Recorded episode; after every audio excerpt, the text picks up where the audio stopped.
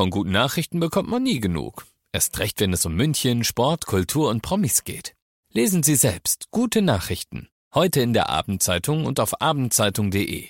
Abendzeitung. Die ist gut. 95.5 Charivari präsentiert. Einfach machen. Mutige Menschen, die jetzt ihren Traum leben. Der Podcast mit Susanne Brückner. Herzlich willkommen zu meinem neuen Podcast, der für mich ein echtes Herzensprojekt ist. Ihr hört in diesem Podcast Menschen, die ganz mutig ihren Traum gefolgt sind, die ganz mutig ihre eigene Vision verwirklicht haben, ganz egal, was das Umfeld dazu gesagt hat, ganz egal, wie verrückt vielleicht diese Idee erstmal erscheinen mag. Diese Menschen haben alle eins gemeinsam, sie haben sich nicht beirren lassen und sind einfach ihren Weg gegangen und sagen jetzt, wir sind glücklicher als jemals zuvor. Ich hoffe, diese Geschichten inspirieren euch genauso wie mich und ich wünsche euch jetzt ganz viel Spaß beim Zuhören.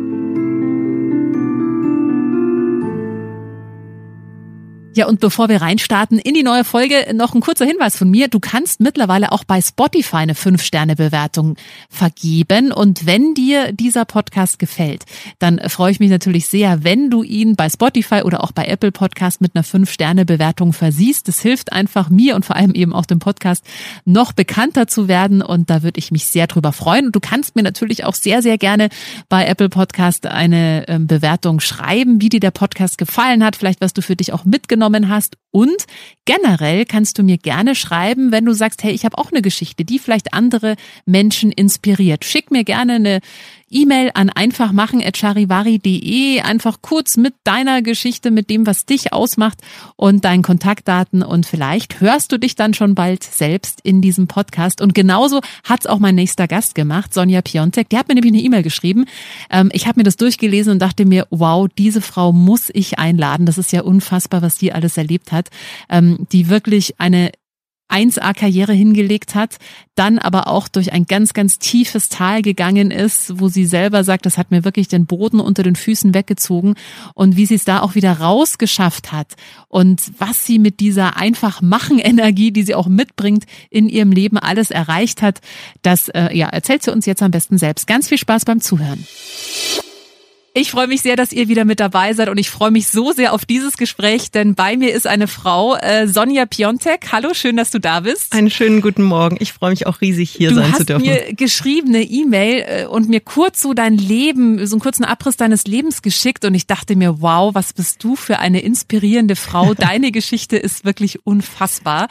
Und Danke. darüber sprechen wir heute, weil ich mir sicher bin, dass das auch ganz viele andere Menschen inspiriert, denn deine Geschichte zeigt, dass zum einen Herausforderungen im Leben einfach dazugehören, dass Absolut. wir denen auch nicht entgehen können. Die müssen wir durchleben und wie wichtig es ist, einfach zu machen. Und das passt wieder so schön zu dem Titel des Podcasts.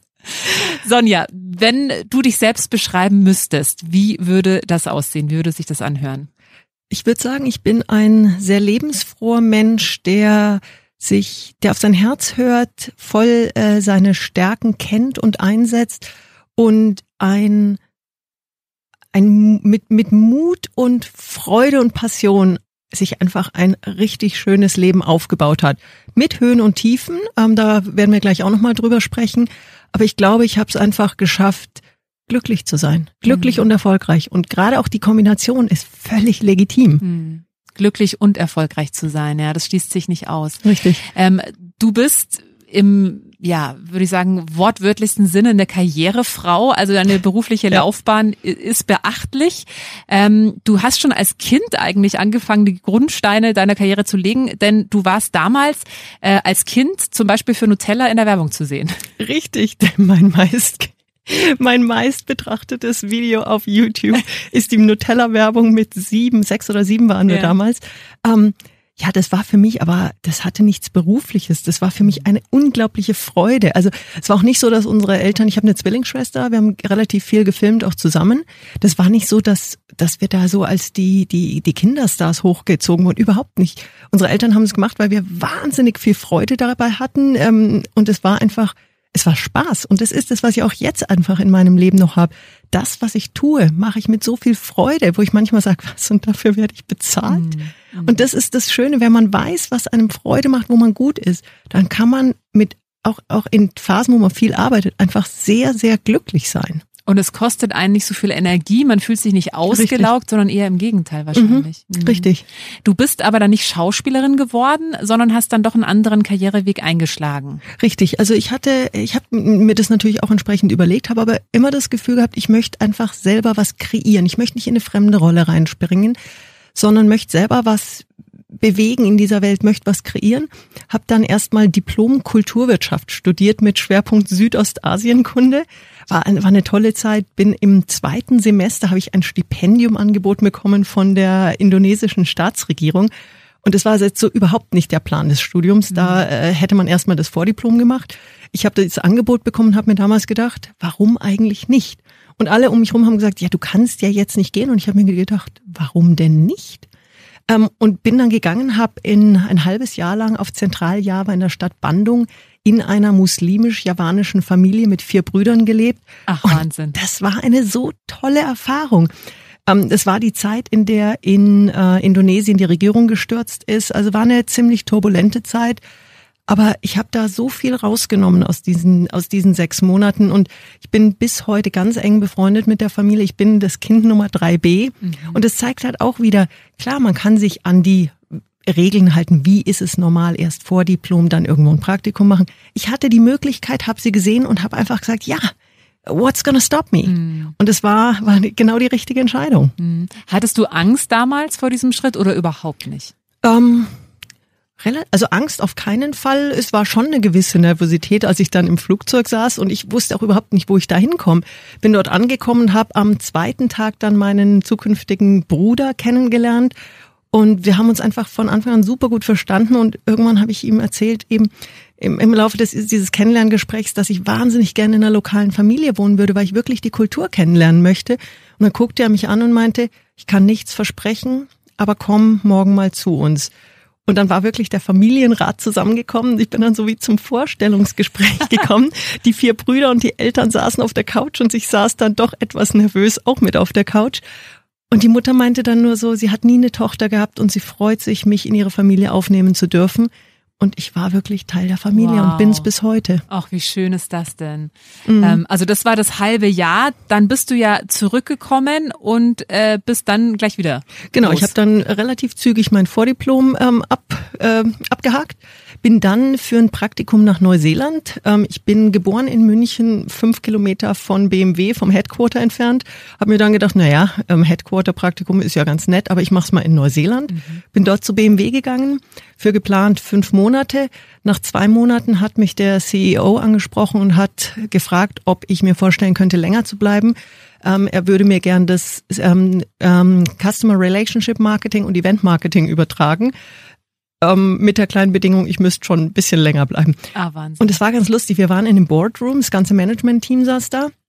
Und ich habe nur gesagt, where can I sign? Mhm. Und dann lehnte sich James zurück und meinte nur, Sonja, in so einem Fall musst du jetzt ganz cool sein und sagen, let me think about it. Und ich habe nur gesagt, James, I see opportunities. Where can I sign? Und wir haben eine halbe Stunde später unterschrieben und ich bin dann in Summe fast zwei Jahre in Neuseeland geblieben und habe da eine so sagenhaft schöne Zeit verbracht. Ich war nach wie vor Studentin, habe aber einen vollwertigen Managementjob damals ja schon gemacht. Ja. Und es war für mich ein so toller Einstieg auch in die Berufswelt, auch das Vertrauen, was die mir entgegengebracht haben. Und das war eben auch so ein Fall von, natürlich hätte ich 100 Bedenken haben können. Und ja, ich habe dann ein Semester Sonderurlaub beantragen müssen, habe ein Semester geschwänzt. Aber so what? Ähm, das, was ich bekommen habe dafür, die Erfahrung, die, die wahnsinnigen Momente, die ich dort erleben durfte. Das war so viel Mehrwert. Und ich bin dann irgendwann, bin ich doch zurückgegangen, weil ich gesagt habe, ich möchte mein Diplom fertig machen. Also Vordiplom war halt nicht ein Bachelor, sondern war halt einfach nix, war halt einfach nur die Hälfte. Wollte dann mein Diplom fertig machen habe gesagt, okay, dann dann gehe ich jetzt zurück. War nicht einfach zurückzukommen. Habe dann in einer Windeseile mein Diplom gemacht und hatte einen Job also ich bin fertig geworden mit allen, mit denen ich angefangen hatte zu studieren, trotz der langen Auslandsaufenthalte, weil ich mich dann einfach auch fokussiert hingesetzt habe und gesagt mhm. habe, okay, ich habe jetzt diese langen Ausla Auslandsaufenthalte gemacht, jetzt aber auch Vollgas geben und habe dann mit allen gleichzeitig auch absolviert und hatte ein Jobangebot bei BMW dann auch, bevor ich überhaupt meine mein Diplom hatte. Ja, Wahnsinn. Und das zeigt halt auch, wenn man sich traut, was zu machen und auch mal in sich selbst zu investieren, da kommen so tolle Sachen bei raus. Mhm. Hattest du in der Zeit in Neuseeland Heimweh manchmal oder gar nicht? Ich glaube, die Frage ist andersrum. Hattest du, als du wieder zurück warst, Heimweh nach Neuseeland? Ja. Ähm, also ich habe ich habe relativ wenig Heimweh gehabt. Ich habe dort ein ganz tolles Leben mir aufgebaut, habe es genossen. Ähm, meine Familie ist mich auch besuchen gekommen. Mit Freunden hatte ich regelmäßig Kontakt, aber ich hatte wirklich eher andersrum, als ich wieder in Deutschland war, wieder an der Uni war, hatte ich hatte ich Heimweh nach meinem nach meinem richtigen Leben schon in Neuseeland. Also ja das Unileben war dann etwas ähm, wenig erfüllend für mich. Ja, weil du hattest ja schon einen Vollzeitjob ja. und hast Geld verdient, ja. Ja, und war einfach voll integriert und konnte richtig was bewegen. Mhm. Du hast gesagt, du hast dann quasi Studium fertig, hattest sofort ein Jobangebot. War mhm. das dann in Deutschland? Das war dann in Deutschland in der Konzernzentrale, habe da dann auch ein paar Jahre wirklich sehr glücklich gelebt und ähm, habe dort äh, meinen ersten Langzeitpartner dann gefunden, mit dem ich 15 Jahre zusammen war. Wir sind dann gemeinsam nach China gegangen. Auch das war eine nicht ganz einfache Entscheidung. Er hatte damals ein super Angebot bekommen für BMW in China. Ich hatte ein sagenhaftes Angebot bekommen für BMW in Deutschland, eine Riesenpromotion, die mich die mich schon ganz schön gereizt hätte. Und wir haben dann gemeinsam die Entscheidung getroffen, eben nach China zu gehen, weil es weil es eine einmalige Chance war. Und es war für mich nicht ganz einfach, weil ich da eine, eine riesen, einen riesen Karriereschritt auch in Deutschland für aufgegeben habe und wirklich in ein Land gegangen bin, wo wir uns beide nicht sicher waren, ob es uns da gefällt. Mhm. Und ich kann im Nachhinein nur sagen, es war auch das ein richtiger Schritt. Es war eine phänomenale Zeit. Wir haben unglaublich viel erleben dürfen in dieser Zeit. Aber es war für mich dann auch irgendwann der Punkt nach drei Jahren, er wäre gerne noch länger geblieben, wo ich gesagt habe, nee, jetzt ist für mich gut ich möchte wieder zurück, ich möchte in einem Umfeld sein, wo ich mich besser entfalten kann.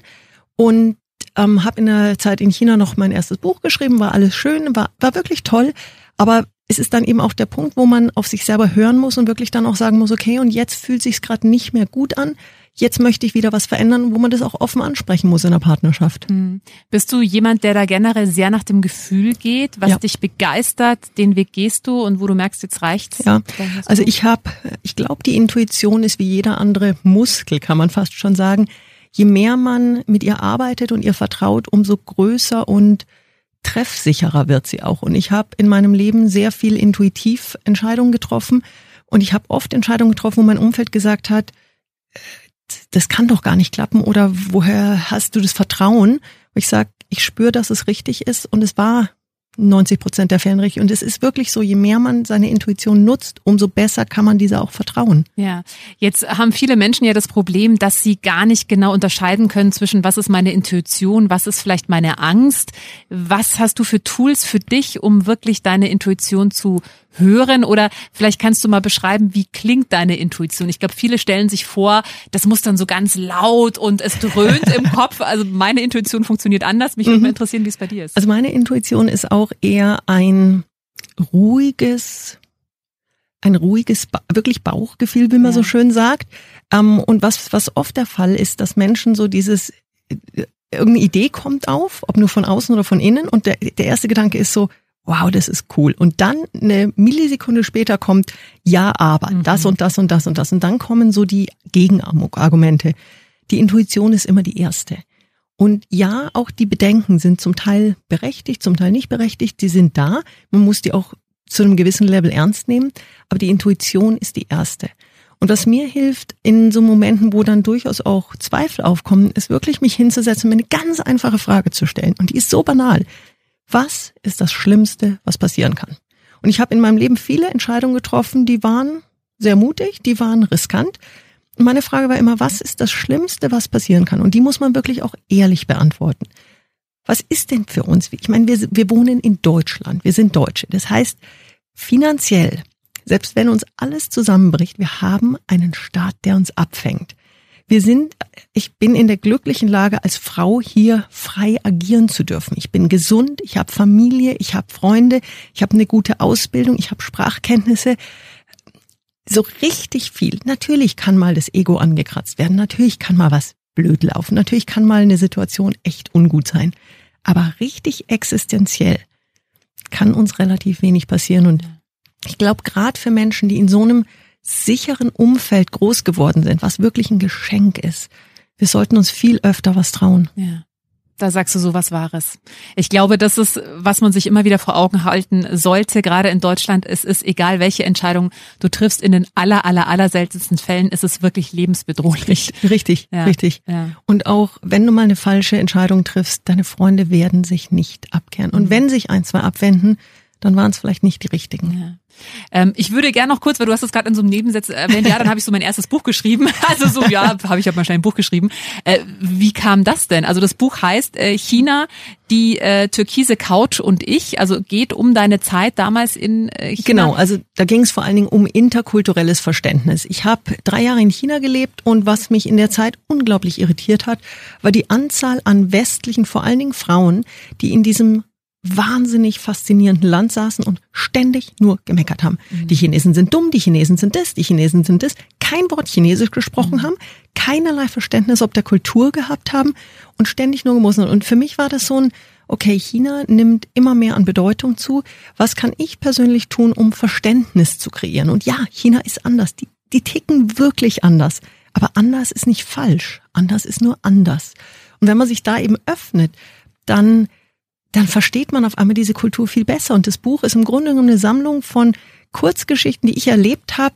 Äh, ein Drittel positiv, Drittel neutral, Drittel auch negativ, wo Sachen einfach mal schief gegangen sind. Aber dann mit der Erklärung, warum sie so gelaufen sind. Weil mir war einfach ganz wichtig zu zeigen, dieses Land tickt anders, die Menschen ticken anders, aber öffne dich einfach. Mhm. Und die Inspiration, das wirklich auch zu schreiben, also ich habe immer schon gerne geschrieben, habe äh, regelmäßig Artikel geschrieben, aber immer eher so in ja, in Motorradzeitschriften, in Reisezeitschriften und hatte dann einen Artikel, wo ich mir gedacht habe, ach, den schickst du doch mal an die Süddeutsche. Und dann, als ich ihn losgeschickt habe, habe ich mir gedacht, hm, schon ein bisschen ambitioniert. Die haben es drei Tage später unverändert gedruckt. Und das war für mich einfach der Moment, wo ich gemerkt habe, okay, wenn es die Süddeutsche druckt, dann ist es gut. Mhm. Und habe dann daraufhin wirklich gesagt, jetzt schreibe ich das Buch. Ohne einen Verlag zu haben erstmal? Ja. Mhm. Ich habe dann, ich habe es geschrieben, habe, ähm, ich glaube, in Summe sieben Verlage angeschrieben. Und ja, bei sechsen kam ein Nein und das hat echt wehgetan. Aber bei einem von sieben kam eben Ja. Und das ist ähm, das ist echt ein das, geiles Gefühl. Also da muss man mal dazu sagen, äh, ich kenne manche, die schreiben 60 oder 70 Verlage an. Bei dir, sieben Verlage ist ja quasi nichts. Also unfassbar, ja. Ja, aber das ist eben also auch die Geschichte mit der Süddeutschen. Wenn, ja. wenn, wenn jemand was plant, oder noch nicht plant, aber einfach mal im Kleinen ausprobieren und wenn da ein positives ja. Feedback gibt, dann eben die nächste Stufe gehen. Mhm. Mhm. Ich würde gerne, also, also ich hätte jetzt noch so viel 80.000 Fragen. Mich würde, vielleicht können wir das noch ganz kurz, weil das interessiert mich einfach auch. Was ist denn, du hast gerade davon gesprochen, dass es so große Unterschiede gibt zwischen China und Deutschland, mhm. Mentalität und so weiter. Was ist denn der größte Unterschied in deinen Augen, was so die Mentalität der Leute betrifft? Oder wo ist, wo gibt's die größte Diskrepanz? Ich glaube, die größte Diskrepanz ist, dass wir im Westen gerade auch, äh, ich vergleiche es mal mit der Schrift, wir kriegen ähm, entsprechend äh, 21, 27, wie viele Buchstaben haben wir? 21 würde ich 21. aus dem Bauch okay, sagen. Also wir haben unsere viele, Anzahl, viele Buch, einige Buchstaben. Ähm, aber einige sehr wenige Buchstaben, mit denen wir kombinieren lernen. Das mhm. heißt, wir sind von klein auf konditioniert. Wir kriegen was hingeworfen, wir müssen es kombinieren, wir müssen es lösen, wir müssen es zusammenstecken, wir müssen es lösen. Die Chinesen sind in ihrer ganzen Erziehung sehr viel mehr auf, du kriegst eine Anweisung und befolgst sie bitte. Du lernst hunderte Tausende von Schriftzeichen auswendig. Also in der Schrift ist sehr viel von der Kultur auch wieder gespiegelt. Und so haben Chinesen oft einen anderen Ansatz, wie sie an Probleme rangehen. Sie warten also eher auf den Chef, der einfach eine Vorgabe macht, die sie dann total gut auch, äh, auch ähm, umsetzen. Während der Deutsche eher zum Beispiel rangeht und sagt, hier hast du ein Problem, löse es, komm mit Lösungsansätzen. Mhm. Und da ist oft so, eine, so, eine Kult, so ein kultureller Clash, weil einfach das Verständnis nicht da ist, dass der Chinese ist, ist halt einfach anders auf, äh, aufgewachsen und das ist nicht schlecht, es ist halt nur anders. Und wenn man das weiß, kann man damit super umgehen. Hm. Ähm, lass uns jetzt vielleicht mal zu deinem jetzt im Rückgang wahrscheinlich größten Wachstumspotenzial kommen oder zu ja. der Zeit, wo du am meisten gewachsen bist, äh, was gleichzeitig auch deine größte Krise war. Ähm, es war 2020, wir überspringen jetzt mal ein paar Jahre. Also mhm. du hast dann noch in äh, Singapur eine Agentur gegründet. Vielleicht das genau, vielleicht ist, das ist vielleicht schon ein wichtiger Punkt. Also ich war wirklich ähm, jahrelang, 13 Jahre lang bei BMW international ähm, wirklich sehr glücklich. Habe dann drei Jahre lang die äh, Marketingdirektion für BMW Asien geleitet und hatte da wirklich auch so meinen Traumjob und habe aber irgendwann gemerkt, dass waren externe und interne Impulse, dass dass ich an einem Punkt bin, wo es für mich Zeit ist, die Konzernwelt zu verlassen und mich selbstständig zu machen. War kein einfacher Weg, war aber was, wo ich gesagt habe, auch da wieder, das Schlimmste, was mir passieren kann, ist, dass ich meinen Titel, meine tolle Visitenkarte Karte verliere, dass ich mein tolles Gehalt verliere, aber unterm Strich, wenn alles reißt, gehe ich wieder zurück, gehe zu einem anderen Großkonzern.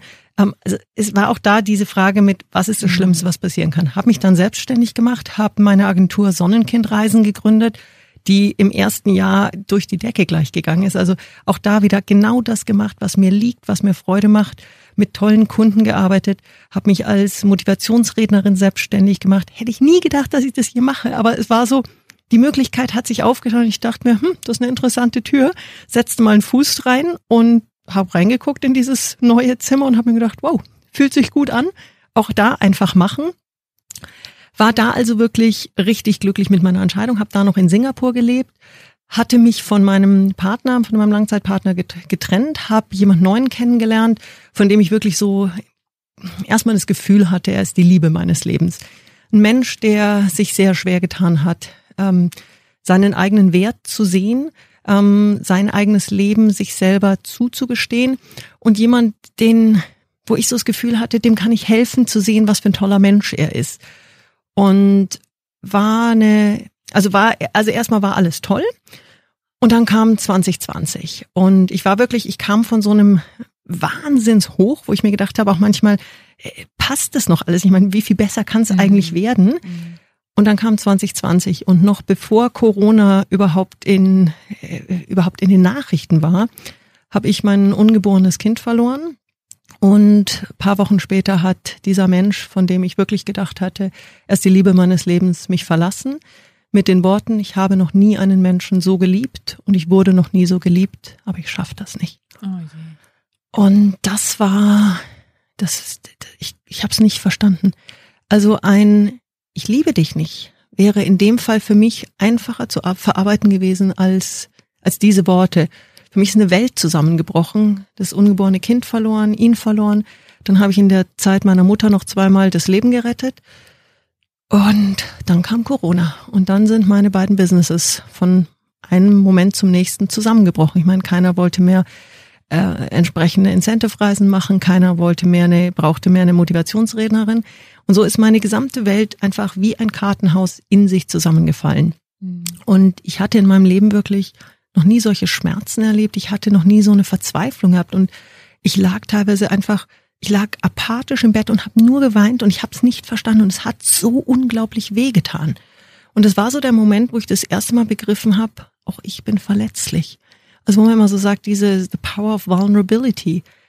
Für mich war war bis dahin nicht klar, dass ich auch eben so verletzlich sein kann und dass dieser Schmerz auch echt ist und legitim ist. Also so dieses komm reiß dich zusammen. Nein, dieser Schmerz ist echt und wenn man sowas durchmacht, so eine Multitraumatisierung, dann ist es auch okay, eine Zeit lang einfach da zu sitzen und zu weinen und, und wirklich sein Herz bluten zu lassen. Das mhm. ist auch wichtig. Und irgendwann war bei mir aber der Punkt, wo ich gesagt habe, und wo ich ähm, für mich, und das ist wirklich der wichtigste Schritt, den Entschluss gefasst habe, ich will nicht mehr traurig sein. Mhm. Dieser, dieser Zustand des im Bett liegens und, und die Seele aus dem Leib heulen, der ist so grauenvoll. Ich will das nicht mehr. Ich möchte wieder ich sein. Ich möchte wieder lächeln. Ich möchte, also ich kam mir vor wie so ein kleiner Phönix, der wirklich ein, ein kläglicher Aschehaufen war.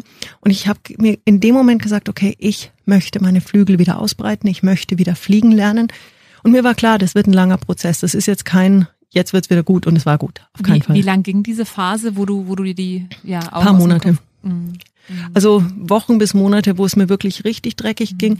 Ich habe mir dann auch ein bisschen Hilfe geholt, hab dann bin dann auch zu einer Heilpraktikerin gegangen, was ich in meinem Leben noch nie gemacht hatte und habe ähm, langsam dann angefangen für mich selber eben mir selber regelmäßig jeden Tag mehrfach Glücksmomente zu kreieren, ähm, ganz kleine Dinge und sei es nur ein, einen schönen ABBA-Song zu hören, auch wenn mir wirklich nicht nach ABBA zumute war. Aber das tut was im Körper. Ja. Und wenn man nur ein paar Minuten mal nicht die Schwere fühlt, dann geht's einem schon besser. Hab da eben sehr viel Glücksmomente mir kreiert, hab angefangen, um Hilfe zu bitten und das war, boah, das war ein schwerer Schritt für mich. Mhm. Weil du gewohnt warst eigentlich, dass alles, was du machst, erfolgreich wird. Ja. Und mhm. dass du ja eigentlich niemanden um Hilfe bittest, dass es eher andersrum ist. Ich hatte es auch nicht gelernt. Also ich mhm. habe mein Leben lang mit einer, mit der größten Freude anderen geholfen ja. und mit der größten Selbstverständlichkeit. Ja. Aber ich habe es nicht geschafft, den Transfer zu machen, dass vielleicht auch ein mhm. Gegenüber mir gerne helfen würde. Es war für mich undenkbar. Ähm, es war für mich undenkbar, mich verletzlich zu zeigen und um Hilfe zu bitten und auch dieses Verständnis, dass vielleicht mein Gegenüber wirklich gerne hilft, das hatte ich nicht. Mhm. Und das war ein Prozess, der hat, der hat durchaus ein paar Wochen, Monate gedauert, bis ich gelernt habe, auch zu sagen, du Susanne, mir geht's heute nicht gut, ähm, mir geht's im Moment nicht gut, ich bräuchte deine Hilfe, ich brauche deine Hilfe und wirklich aber auch konkret sagen, wie, und manchmal ist es so eine kleine Sache wie, ich bin gerade so einsam, darf ich zu euch zum Abend Abendessen kommen? Es wirkt ja ganz banal, aber in dem Moment, wo du so einsam bist, kann das wirklich der Anker sein, der dich wieder rausholt. Mhm. Und das war was, diese Phase hat dann wirklich mehrere Monate gedauert, aber wo ich gemerkt habe, diese Phönixflügelchen kommen langsam wieder, wachsen aus diesem wirklich kläglichen Aschehaufen raus. Und es war Schritt für Schritt so, dass ich gemerkt habe, ich, ich, ich ziehe mich wieder raus aus diesem, aus diesem Sumpf, aus diesem Tal der Tränen und es war ein tiefes Tal, also waren auch viele Schritte notwendig, um wieder irgendwo äh, Oberwasser zu bekommen. Und ich habe dann zum Ende des Jahres, also der, der, der Obergau war alles so Januar, Februar passiert. Und zum Ende des Jahres habe ich gesagt, ich möchte diesem Jahr noch einen, ja, einen richtig positiven Abschluss geben, einfach so, um wie bei einer Bilanz auf eine schwarze Null zumindest yeah. zu kommen. Hab gesagt, okay, der Start war relativ happig, also brauche ich auch was Großes, Positives. Und habe dann mir überlegt, was kann ich machen, was mir richtig einen Energieschub gibt. Und habe dann, also ich meine, das war mitten in der Pandemie, mhm. ähm, da war wirklich äh, Lockdown in den meisten Ländern, da war es, also die Welt war im Grunde genommen im Standstill. Und ich habe dann meine gute Freundin Caroline angerufen und habe nur gesagt, Caroline, let's go to Namibia. Und jetzt jeder vernünftige Mensch würde sagen, Sonja, hast du sie nicht mehr In der alle? Pandemie in Namibia. Mitten in der Pandemie, äh, alles dicht. Namibia war eins von zwei Ländern, was grün geratet war. Mhm. Und Carolines Antwort war, when?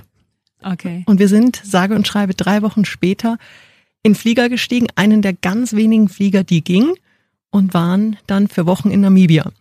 Und was wir dann noch gemacht haben, da sage ich auch einfach probieren. Schau, wo deine Stärken sind. Caroline ist eine begnadete Fotografin.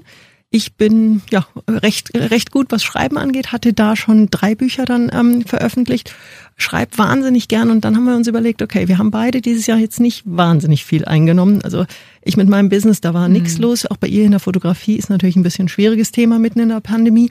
Und gesagt, okay, lass uns doch ein paar Artikel verkaufen. Geile Idee. Hab dann ein paar so ein Dreiseiter zusammengestellt.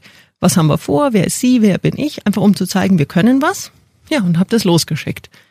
Und dann kamen die Antworten. Die waren von, nee, danke, kein Interesse, zu, mh, hm, wir haben kein Budget, bis hin zu richtig bösen Vorwürfen. Wir kriegen noch nicht mal eine Dienstreise nach Hamburg freigegeben.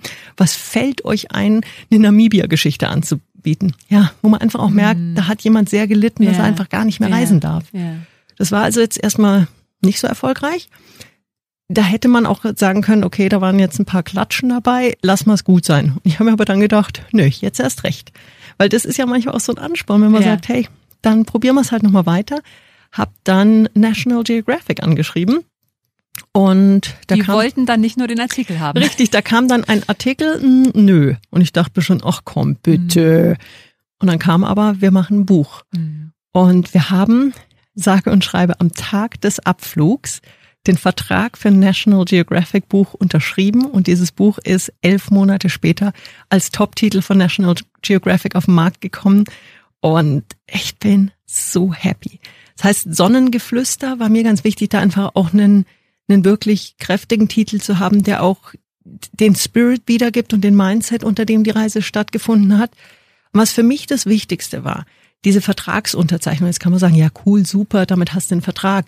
Ähm, es ging mir darum, mit der Vertragsunterzeichnung habe ich von außen die Bestätigung bekommen, deine Energie ist wieder zurück. Wir vertrauen dir, dass du ein tolles Buch hinkriegst.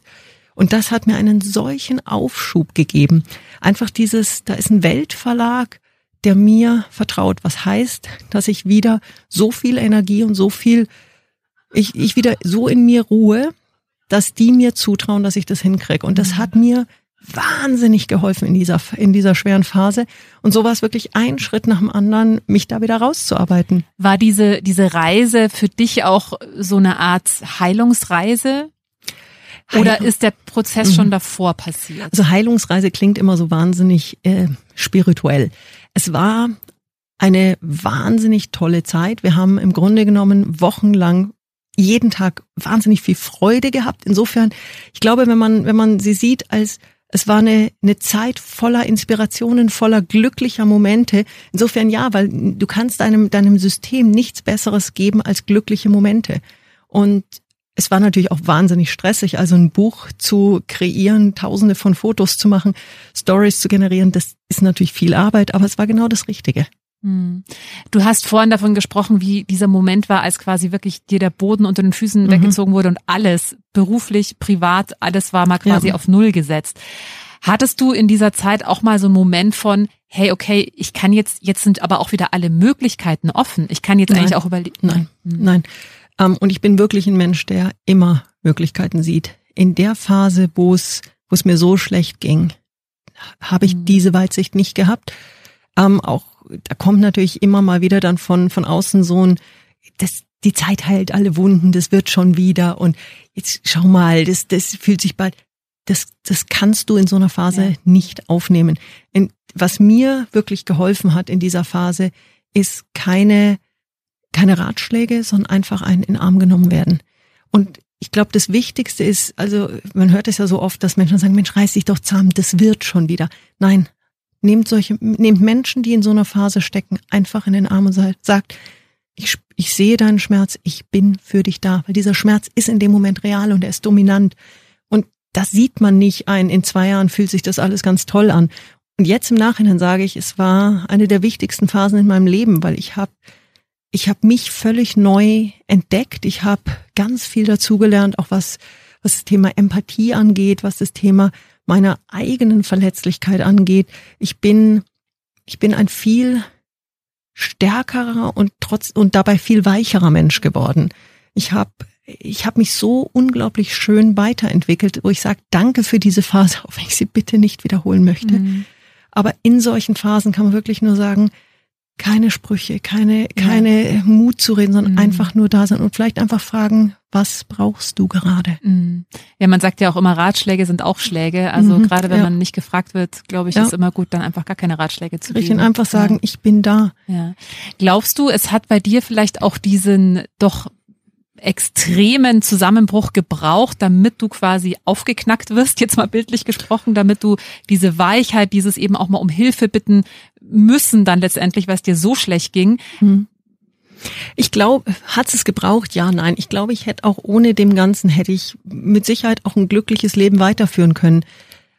Also insofern würde ich sagen, hat es es gebraucht? Vielleicht nicht unbedingt, ist es trotzdem unglaublich hilfreich und schön und bin ich dankbar dafür? Ja. Mhm. Und es ist, ich merke auch jetzt, ich war früher viel auf der Bühne als, als internationale Motivationsrednerin, so mit der Chaka You Can Do Anything ähm, Geschichte. Und jetzt bin ich auf der Bühne mit der Chaka You Can Do Anything, aber gesteh dir zu, dass auch wirklich schwere Phasen in deinem Leben sind und du schaffst es da auch wieder rauszukommen. Und das Feedback, was ich von meinen, von meinen ähm, Audiences, von meinen Zuhörern kriege, wirklich, und das ist völlig unabhängig von Kultur, Alter, Background, ist so viel intensiver, so viel ja. stärker. Und ich krieg so häufig danach wirklich ganz bezaubernde Dankesmails, auch die sagen, danke für diese Inspiration und du hast mir so geholfen, weil jetzt sehe ich, ich bin nicht allein. Und wenn du es geschafft hast, rauszukommen, ich schaffe das auch. Mhm. Und das ist was, wo ich sage, da, da kann ich so viel mehr geben jetzt, weil ich einfach, weil ich mich auf die Bühne stelle und eben nicht Superwoman bin, sondern ein ganz normaler Mensch. Ja, ich habe viel Erfolg gehabt und habe auch noch viel Erfolg. Aber ich bin doch nur ein, ein ganz, ganz normales Münchner Mädel, was auch ganz schön was durchgemacht hat und was Tränen vergossen hat und was auch Phasen hatte, wo es mal echt beschissen lief, ja. wenn man das so sagen darf. Ja, und das ist auch das Leben. Also Absolut. vielleicht kennst du dieses schöne Bild, wenn man den Herzschlag anschaut, der ist ja nie geradlinig, sondern der Nope. geht auch hoch und runter. Also das ist das Leben, der Herzschlag ist eben ein Auf und ein Ab, gehört Ja. dazu. Wir sind schon fast am Ende, aber was ich noch gerne kurz äh, jetzt selber auch so inspirierend finde und wovon ich auch hoffe, dass sich das ganz viele Leute auch zu Herzen nehmen, was mir bei dir einfach extrem auffällt, dass du selbst in deiner größten Krise einfach jemand bist, der die Sachen selber anpackt, der Ja. sich selbst Glücksmomente kreiert, der selbst sagt, okay, ich habe gelernt, ich muss jetzt um Hilfe bitten. Also du hast nicht darauf gewartet, dass irgendjemand anderes kommt und für dich diesen Schmerz wegräumt, weil das wird, Mhm. Das glaube ich, nicht passieren, passieren sondern ich glaube, das ist so die so eine wichtige Message, äh, dass man rauskommt aus diesem, aber mir geht's so schlecht und mich hat jetzt hier der Mann verlassen und jetzt ist alles so furchtbar und ich bin das arme Opfer, sondern wirklich sagt, okay, das ist passiert, das ist Ja. super schmerzhaft, das tut unfassbar weh, aber ich sorge jetzt dafür, dass es mir wieder Richtig. besser geht. Und es ist wirklich, wir selber müssen Ja. in die in die Aktion kommen. Wir müssen Selbstliebe wirklich Ja. leben und wir müssen uns um uns kümmern. Und ja, es gibt Momente, die tun einfach sakrisch weh. Mhm. Aber wir haben es in der Hand zu sagen, okay, diesen Schmerz möchte ich nicht für den Rest meines Lebens mit mir rumschleppen. Ich werde was dagegen tun und ich gehe jetzt einfach in die Umsetzung. Und ich traue mir auch mal was Neues zu. Und ja, natürlich, es ist immer ein Risiko. Gehst du in eine neue Beziehung ein? Ich habe jetzt den bezauberndsten Partner, den ich mir je hätte wünschen können. Aber auch da, als wir uns kennengelernt haben, es war ein Risiko dabei. Es hätte nicht funktionieren können. Aber ich bin auch dieses Risiko eingegangen und kann jetzt nur sagen, wir sind jetzt ein Jahr zusammen, fliegen heute gemeinsam in Familienurlaub nach Kanada und USA. Wenn ich mich nicht getraut hätte, wenn ich dieses Risiko auch nicht eingegangen wäre, wenn ich nicht einfach mutig gesagt hätte, ich gebe der Liebe noch mal eine Chance, dann wäre ich heute nicht so glücklich, wie ich es bin. Aus eigentlich schon ein schönes Schlusswort, aber ich möchte noch kurz darauf hinweisen. Also du hast schon erzählt, aus dieser, aus diesem ja, Krisenjahr ist ein wundervolles Buch entstanden, Sonnengeflüster, und du hast vor kurzem erst deinen eigenen Podcast gelauncht. Richtig. Ich habe vor zwei Wochen meinen Phoenix Mindset Podcast gelauncht. Da geht's um Erfolg und Lebensfreude, Success und Happiness. Und wir haben, wir sind jetzt zwei Wochen lang live und haben schon, ich glaube, 25 Fünf-Sterne-Bewertungen, knapp 1000 Downloads, also geht richtig gut los. Was das Schöne daran ist, es zeigt mir, dass die Zuhörer bereit sind für solche Themen, sind bereit für Inspirationen. Wir haben einen ganz tollen Himba-Freund von mir, der über seine Vision und wie er es geschafft hat, wirklich was aufzubauen, redet. Greta Silva ist dabei, die ist ja Wahnsinn mit Wahnsinn, ihren ja, ja, 74 Jahren. Die. Frau hat eine Mhm. Energie, da kann man wirklich nur von, von, von sich inspirieren lassen. Ich habe demnächst einen ganz, ganz besonderen Mann da, der über zehn Jahre in einem Hochsicherheitsgefängnis in Simbabwe eingesperrt war für einen Mord, der nie geschehen ist. Und wie dieser Mensch gelernt hat, zu verzeihen und wirklich durchzuhalten. Und so, also ich habe ganz viele tolle Gäste und es geht einfach um Themen, die dich glücklicher und erfolgreicher machen im Leben. Phoenix Also. Mindset. Hört gerne rein. Wie gesagt, ganz frisch könnt ihr euch gerne Ja. mal alle Folgen anhören. Und ja, du musst zum Flughafen. Deswegen äh, vielen Dank, Sonja. Es war große Inspiration. Danke dir. Vielen Dank, dass du so ehrlich deine Geschichte mit uns allen geteilt hast. Ähm, ich wünsche dir alles, alles Gute. Danke und dir danke, auch. dass du da warst. Schön war's. Danke. Wenn dir diese Folge gefallen hat, dann äh, freue ich mich sehr, wenn du meinen Podcast abonnierst, wenn du ihn teilst oder wenn du mir einen Kommentar da lässt. Einfach machen. Mutige Menschen, die jetzt ihren Traum leben. Präsentiert von 955 Charivari. Wir sind München.